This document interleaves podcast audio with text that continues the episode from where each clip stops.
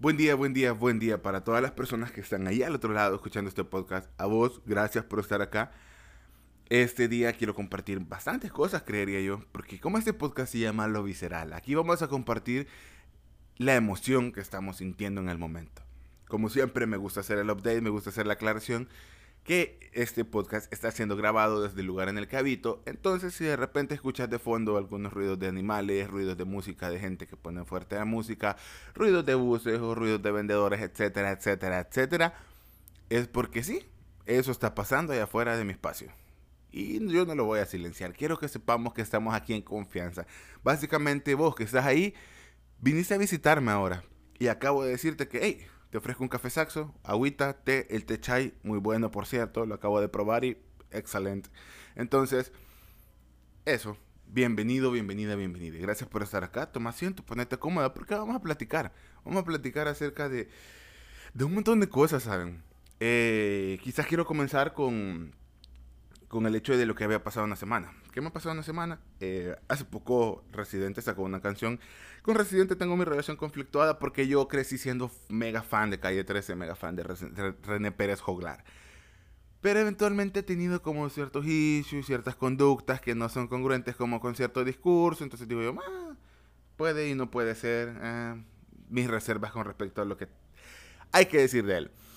Entonces, partiendo de eso, eh, esta semana él lanzó su canción, This is Not America. Y dije yo, mm, bueno, vamos a ver qué tal. Y qué potencia hay. Qué potencia. Me disculpan, pero qué potencia. Creo que esa canción no hay otra forma de disfrutarla más que escuchándola y viendo el video. Qué nivel de referencias. Que, que sé que faltan millones de millones de millones más. Pero qué impactante. Porque es, obviamente me gusta meterme a YouTube y buscar como comentarios de la people, va. Y me encanta alguien que puso un video que no es ficción, sino que es historia. Y me hizo pensar claramente en nosotros, nosotras, nosotras, en este pedazo de tierra que habitamos, que nos tocó habitar, donde nacimos, donde estamos. Y es bien intenso. Saben que en la segunda estrofa o segundo párrafo, no sé cómo se dice en una canción, pero en la segunda parte de la canción, luego del primer coro, empieza a hacer una descripción de Latinoamérica. Y es bien doloroso darte cuenta de que básicamente está describiendo el diario vivir. Eh, habla de tantas cosas, de narcoestado, de violencia, de periodistas asesinados, de estudiantes desaparecidos, de estudiantes asesinados, de revoluciones en las calles, de la policía defendiendo los intereses del Estado, de la corrupción, de, de, todo, de los grupos organizados, etcétera, etcétera. ¡Wow! ¡Wow! Bien impactante, ¿saben? Y me hizo pensar, y cualquiera diría, wow, está describiendo mi país, y eso me gustó de la experiencia de verlo, siempre en, YouTube, que tantas personas que reaccionaban al video y muchas personas de diferentes países decían, ella está hablando de mi país, ella está hablando de mi país. Y te das cuenta de que las realidades estamos compartiendo bastantes cosas en común. A diferentes niveles, claro, pero bastantes cosas en común. Y te hace pensar, hey, qué roto nos han dejado como latinoamericanos, latinoamericanos. Y fuela, es bien impactante. Pero eso a nivel macro. A nivel macro, te estoy hablando a nivel macro de, de, Latinoamérica completa, pues. Porque como mismo lo dijo la canción, desde Tierra del Fuego hasta Canadá. Eh, y es bien complejo, ¿verdad? Pero obviamente, lo primero que yo pensé fue, ¿y dónde yo estoy habitando? Porque claro, uno ve los mensajes afuera, pero los trae para su casa. A vos te pasa. Vos decís, y haces la comparación de lo que ves allá afuera con lo que tenés en tu casa. O no vas por el mundo diciendo, me gustaría tener ese cuarto, me gustaría tener esa casa, me gustaría que mi casa se llevaran de esa manera, me gustaría que se llenáramos de esta manera, etcétera, etcétera. Porque es una relación innata, pues. El lugar que nosotras como personas habitamos es muy importante. El lugar que vos habitás como persona es muy importante. Es más, date un momento. ¿En qué lugar estás escuchando esto? Lo vas escuchando en un bus, lo vas escuchando en tu cuarto, lo escuchas mientras te bañas, lo escuchas mientras cocinas. ¿Qué estás haciendo? Para dos segundos y mira tu entorno. ¿Qué lugar estás habitando? ¿Cómo son las paredes? ¿De qué colores están? Hay cosas que me representan, hay cosas que no. Porque está esta, esta teoría en la que se menciona de que como está tu habitación, tu cuarto, tu espacio que es habitado por vos, así está tu mundo psicológico. Por eso se siente tan gratificante ordenar cuando estamos superando una crisis emocional. Porque se siente como que físicamente estamos poniendo las cosas en su lugar. Y a la vez estamos dando espacio a la mente de liberarse un poco y de pensar y de tener una relajación mental. Entonces empieza este proceso de activar el cuerpo y a la vez relajar la mente. Entonces es eso. Porque un dato random, la relajación mental no se logra poniendo la mente en blanco necesariamente. Quiero que piensen eso. Eh, que no es decir, pone tu mente en blanco, saca todos los pensamientos y no sé qué. Porque, porque es muy complejo, ¿saben? O sea, cuando a mí me pesaba más pequeño y estuve un tiempo haciendo karate, me acuerdo que hacíamos una respiración y el sensei, creo que se dice, o profe, no sé, discúlpenme, pero no recuerdo, fue un poquito tiempo que estuve ahí. Él decía, vamos a respirar, y nos ponía sentados a todos los, los, los pequeños que estábamos ahí, y así cerrábamos los ojos y comenzábamos a respirar profundo, una respiración profunda, y él empezaba a guiarnos hacia poner la mente en blanco. Entonces era bien complejo porque yo lo primero que recuerdo era que cuando me decía poner la mente en blanco, mi referencia visual es, tengo que imaginar una hoja de papel blanca. Y era tan específico que era una hoja de papel bond tamaño carta blanca. Y me enfocaba tanto en únicamente ver esa hoja de papel bond tamaño carta en mi mente, porque para mí ese era el concepto de poner la mente en blanco. Tenía, ¿qué? 8 o 9 años, pero ese era el concepto. Entonces, me parece súper peculiar esa anécdota porque a eso me recuerda, justo cuando hablamos esto de la relajación mental. Y básicamente, ¿qué es la relajación mental? La relajación mental es, si, nosotros estamos conscientes, nuestro cerebro y nuestra mente, valga la, no, no sería redundancia, la verdad. Nuestra mente está a mil millones de kilómetros por hora, si podemos ponerlo en la medida de velocidad, y hay una cantidad increíble de pensamientos y de procesos psicológicos que desarrollamos al mismo tiempo, porque, hey, fun fact, los seres humanos somos bien complejos y bien diversos. Entonces, hay un montón de procesos que desarrollamos al mismo tiempo que se vuelven muy agotadores.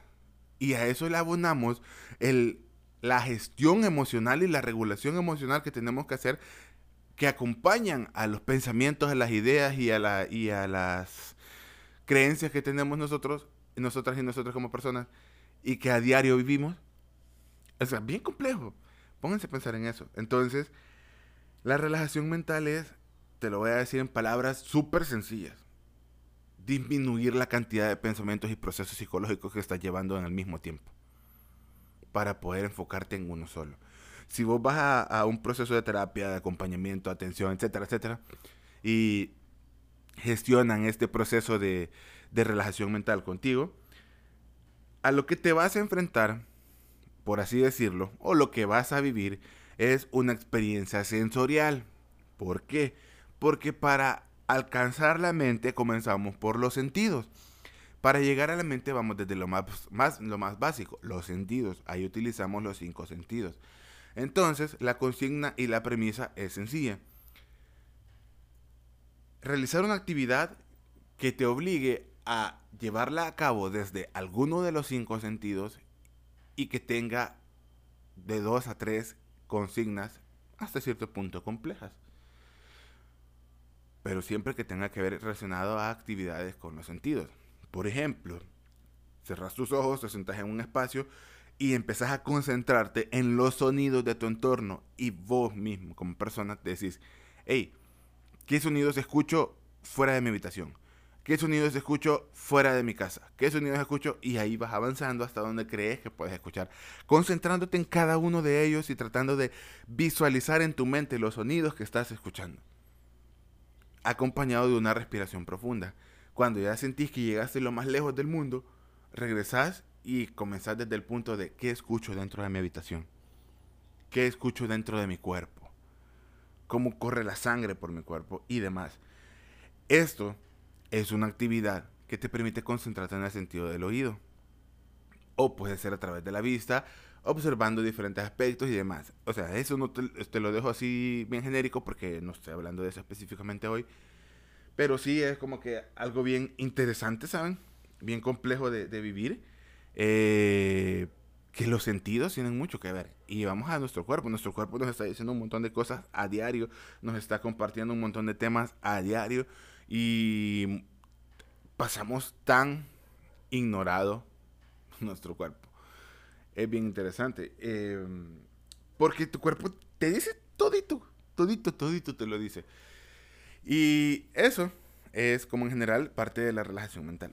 ¿Y por qué lo menciono la relajación mental? Vas a decir, ¿qué? ¿Qué? ¿Te fuiste por las nubes? No, no me fui por las nubes. Bueno, sí, quizás un poquito. Pero es porque todo lo que pasa en el contexto nos hace mucho eco, ¿saben? O sea, no es sencillo sobrevivir en El Salvador. Porque aquí no vivimos, perdón, la mayoría de gente, como vos y como yo, aquí no vivimos. Aquí sobrevivimos. Son pocas personas las que tienen la burbuja de privilegio de poder decir que viven en El Salvador y que es precioso El Salvador, porque pueden darse trips cada día que quieran, a la hora que quieran, porque tienen el privilegio de poder hacerlo. Pero hoy yo, que nos cuesta un montón y que dentro de nuestras mismas carencias aún tenemos privilegios, es más complejo, ¿saben? Esta semana, por ejemplo, les comparto, eh, yo me molesté mucho por un tweet de una ex diputada de nuestro país, donde decía, hey, ojalá sigan en paro los buceros, porque si no hay tráfico.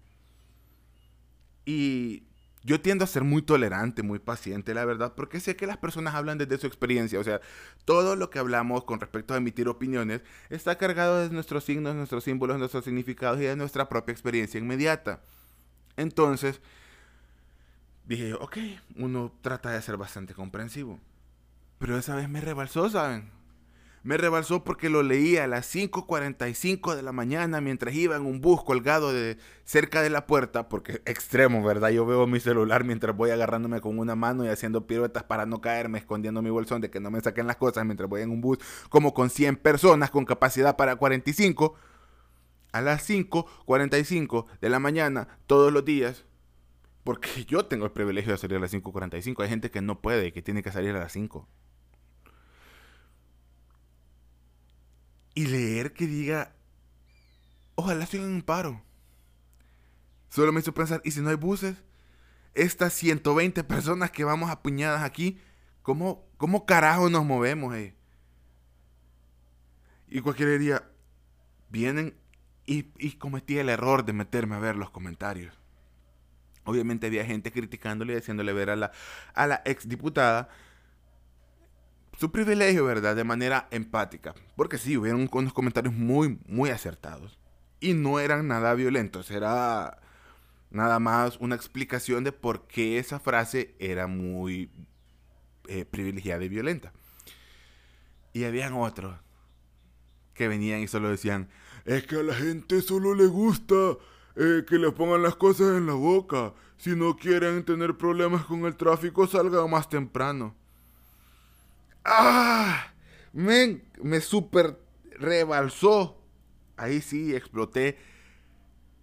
Y es ese momento del día en el que vos decís, qué ganas de mandarte hasta la... Porque aquí se acaba mi paciencia, ¿sabes? No, no se trata de tiempo. No es mi culpa que a las 5.45 de la mañana un bus vaya tan lleno y pase tan lento y pasen tan pocos que sean los únicos que me llevan a un trabajo donde tengo que estar encerrado haciendo cosas que probablemente no me gustan, donde me explotan, donde mis derechos laborales no me, no, me respaldan, donde me encuentro con otro montón de gente bien llena de violencia, llena de odio, llena de agresión y que solo quiere violentar, donde paso todo el tiempo ahí, donde me preocupo por no tener que gastar tanto porque al final de mes tengo que pagar un recibo de agua súper caro con un servicio tan deplorable, donde tengo que pagar un lugar donde habitar que apenas y me alcanza, con tal de que no me maten, donde tengo que ver qué fucking comida comprar, donde la dieta balanceada es una utopía, donde los sueños son eso, sueños.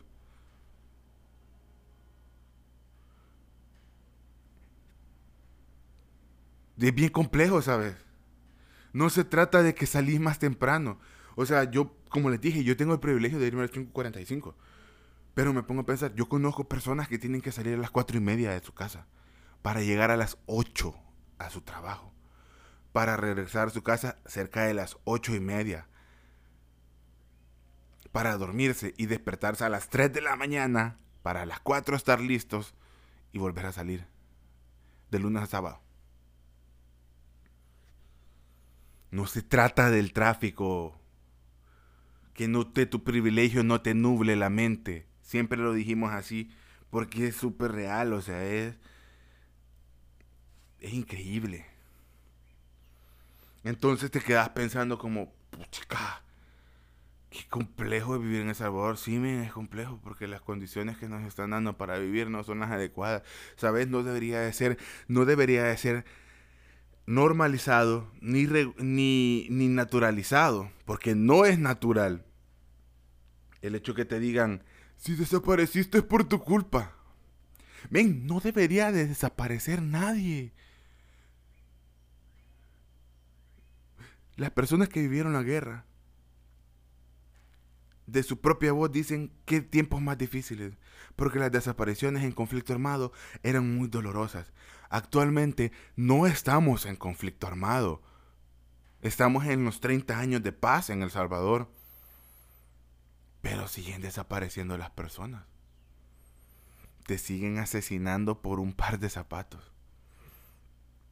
Te siguen asesinando por una mirada mal hecha. Te siguen asesinando por exigir que se respeten derechos humanos.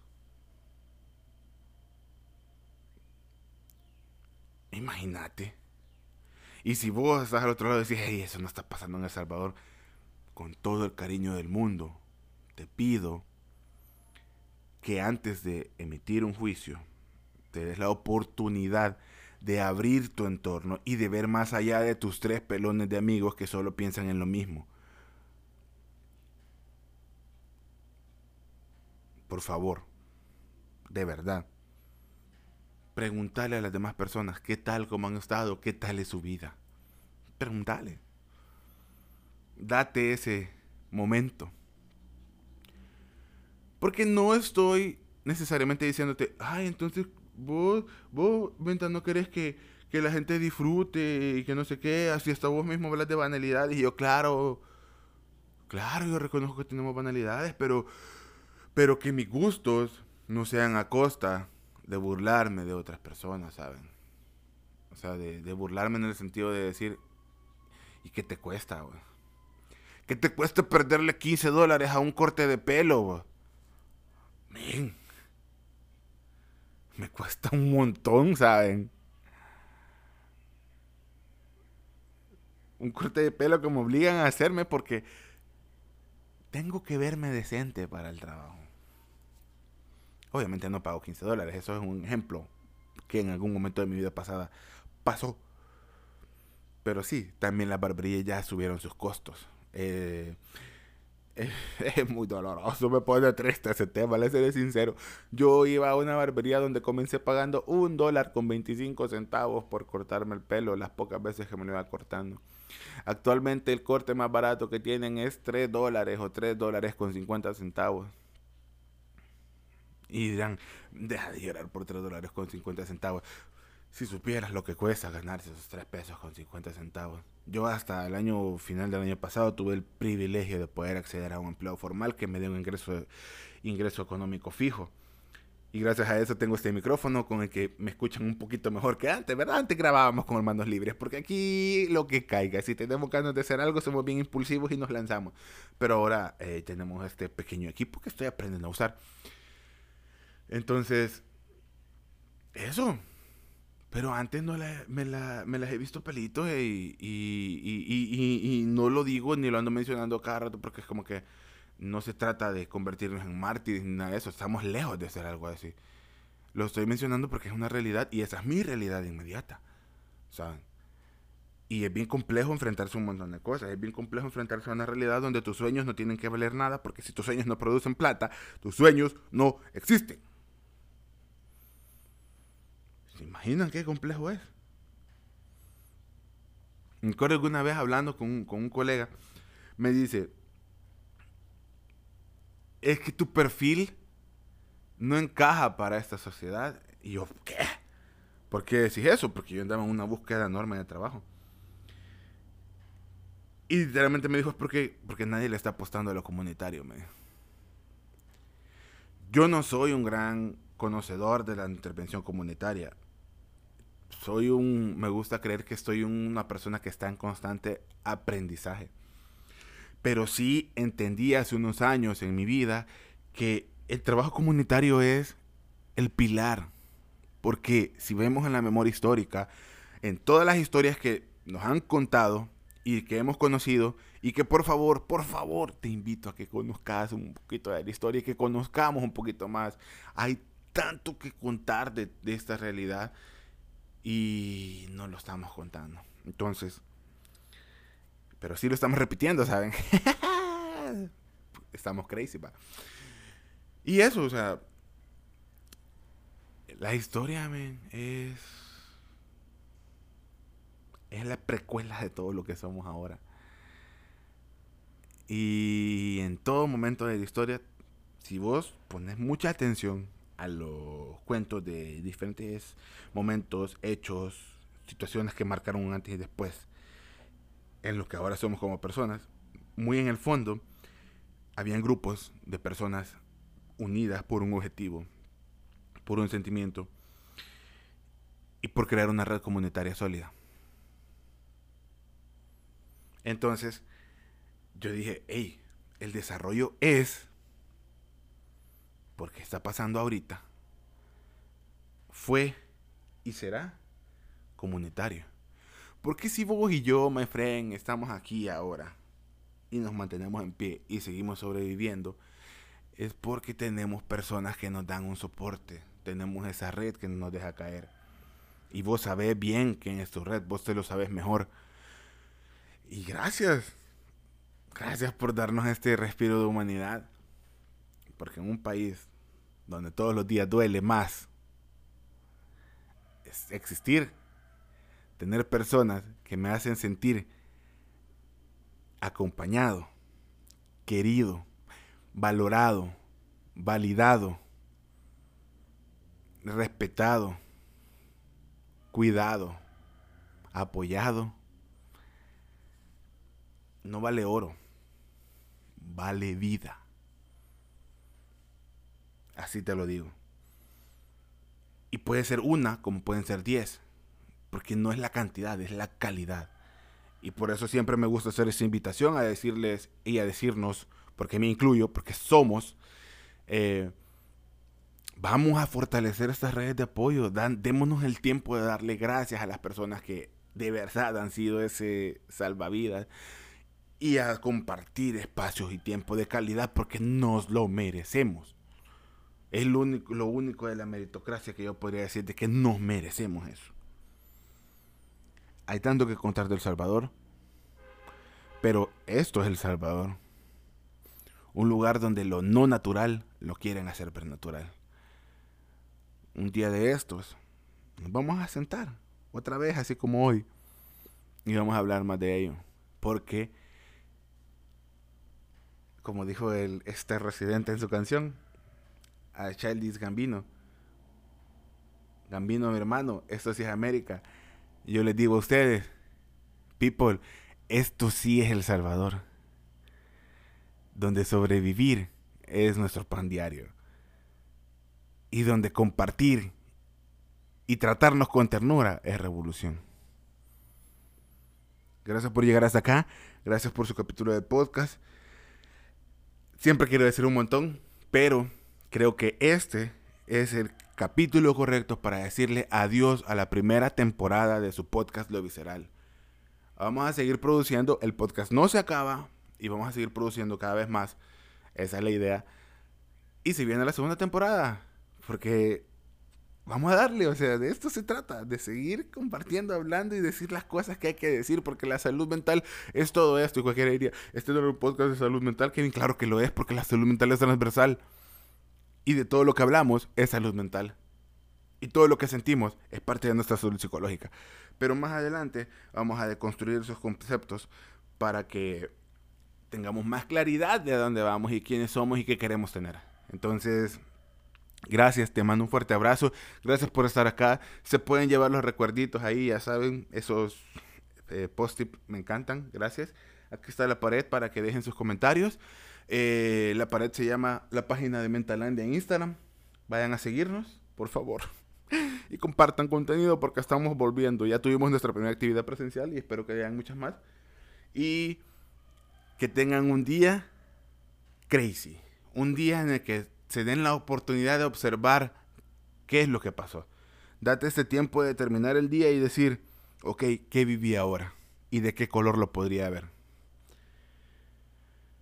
Y abrazar la vulnerabilidad de ser persona, porque no estamos solos, solas ni soles. Nos estamos acompañando, solo que no nos hemos dado cuenta. Gracias por todo, nos vemos a la próxima. Les mando un fuerte, fuerte, fuerte abrazo, un apretón de mano si no te gustan los abrazos, o un saludo desde la distancia si sentís que la distancia se tiene que mantener, pero la emoción siempre va a estar cerca. Gracias por estar acá, gracias por seguir resistiendo. Compartí desde la ternura. Cuando te veas, ve, mírate con ternura, no te señales, porque ya el mundo está haciendo muy basura con nosotros, como para que nosotros hagamos caso y nos tratemos de la misma forma. Tratate con cariño, porque sos una persona que vale la pena, y más que la pena vale la vida, vale el tiempo. Gracias por todo, nos vemos a la próxima.